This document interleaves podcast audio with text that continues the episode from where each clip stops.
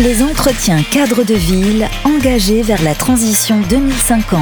Mardi 11 octobre 2022 sur Radio Imo et Radio Territoria.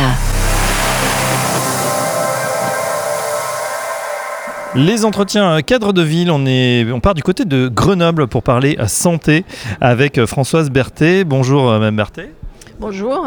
Vous êtes directrice de l'aménagement et urbanisme de la ville de Grenoble et vous avez participé euh, tout à l'heure à une conférence sur justement comment impliquer les acteurs de l'aménagement dans la prise en compte volontaire de la santé. Intéressant quand on sait que Grenoble est un peu ville pionnière hein, en ce qui concerne euh, ce secteur de la santé. Expliquez-nous quels sont les, enjeux pour la ville. Donc euh, la ville de Grenoble s'est fait remarquer dans le domaine de l'aménagement notamment par rapport à une exigence des élus pour pousser les feux sur les, l'énergétique des bâtiments neufs et de, la réhabilitation. Et sur ce nouveau mandat euh, de l'équipe plurielle euh, de Grenoble, l'objectif, euh, c'était de, développer de l'urbanisme favorable à la santé, qui est notre type de réponse plus large au changement climatique, parce qu'elle inclut la vie quotidienne des habitants, le corps des habitants et, la désirabilité des villes. Alors, urbanisme favorable à la santé, euh, ça regroupe beaucoup de choses. Est-ce que justement il y a une, crise une prise de conscience après justement la crise Covid qu'on vient de connaître? Donc c'est vrai que la crise Covid a accentué euh, une espèce d'insatisfaction euh, qui est ressentie à l'échelle tant nationale que locale par rapport à la densification des villes, euh, au type de production d'espaces publics, aux produits parfois de certains promoteurs immobiliers qui, produisent des logements qui sont plus des produits fiscaux que des espaces tout à fait agréables à vivre. Donc on s'aperçoit que la crise Covid a redonner de l'importance à la qualité de vie euh, en proximité de son immeuble et dans son propre logement, notamment sur les espaces extérieurs. Et à Grenoble, comme il y a de fortes amplitudes thermiques, la nécessité de, pouvoir ventiler naturellement son logement euh, la nuit pour faire baisser en température. Donc tout ça, c'est des exigences qui seront inscrites dans une charte de l'habitat euh, qui est partagée avec les partenaires, dont les promoteurs immobiliers.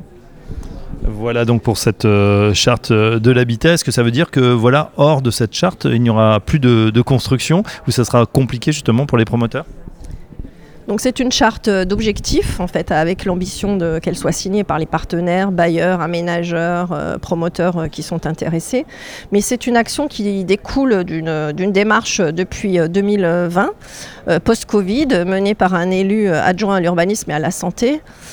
Euh, qui avait pour objectif de rapprocher euh, le champ de la santé, euh, la santé soins, en prenant en compte davantage la prophylaxie et tout ce qui est aménagement et intervention sur le bâti.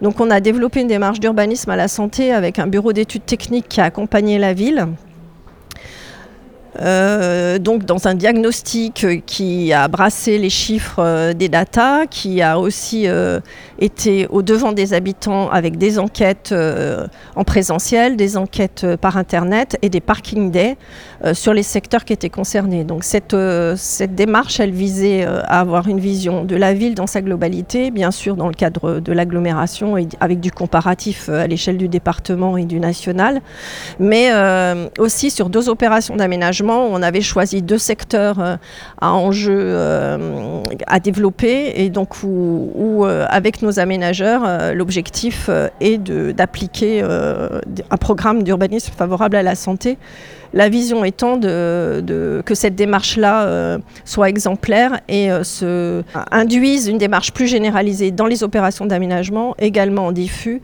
et puis aussi euh, dans le PLU intercommunal où la ville a réinterrogé la métropole pour notamment voir dans quelle mesure le bioclimatisme, les matériaux biosourcés, etc., pourraient être fortement incités, voire obligatoires dans les documents d'urbanisme, qui sont des normes.